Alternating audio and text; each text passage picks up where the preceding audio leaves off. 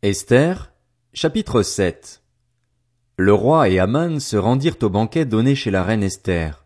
Ce second jour de nouveau, le roi dit à Esther, pendant qu'on buvait le vin, Quel est l'objet de ta demande? Il te sera accordé. Que désires-tu? Même si tu réclames la moitié du royaume, tu l'obtiendras. La reine Esther répondit, Si j'ai trouvé grâce à tes yeux, roi, et si tu le juges bon, accorde-moi la vie sauve. Voilà ma demande, et sauve mon peuple. Voilà mon désir. En effet, nous avons été vendus, mon peuple et moi, pour être exterminés, massacrés, supprimés.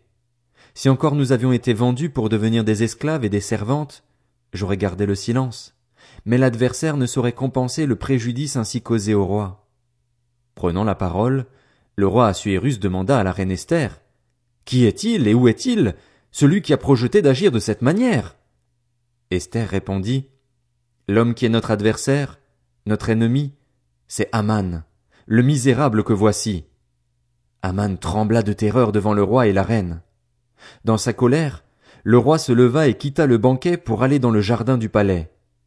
Quant à Aman, il resta là pour demander la vie sauve à la reine Esther, car il voyait bien que sa perte était décidée dans l'esprit du roi.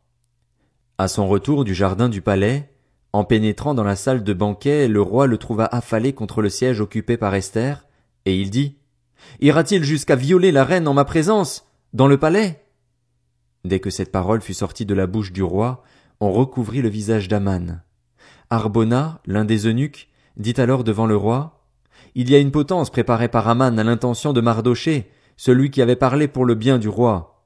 Elle est dressée dans la maison d'Aman et fait vingt-cinq mètres de haut. Le roi ordonna, Pendez-y donc Aman. Ainsi, on pendit Aman à la potence qu'il avait préparée pour Mardoché, et la colère du roi s'apaisa.